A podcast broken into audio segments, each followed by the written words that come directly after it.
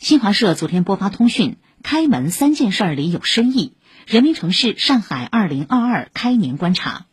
文章指出，新年第一周，上海干了三件大事儿。一月一号，国内首部省级人大制定的数据条例《上海市数据条例》施行。四号，上海浦东国际机场四期扩建工程等百余个重点项目启动建设。六号，上海五个新城首批重大项目集中开工签约，首批产业、环境、民生重大工程拉开建设序幕。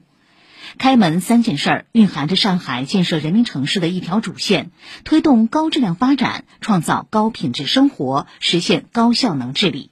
城市让生活更美好的新画卷在这里铺展。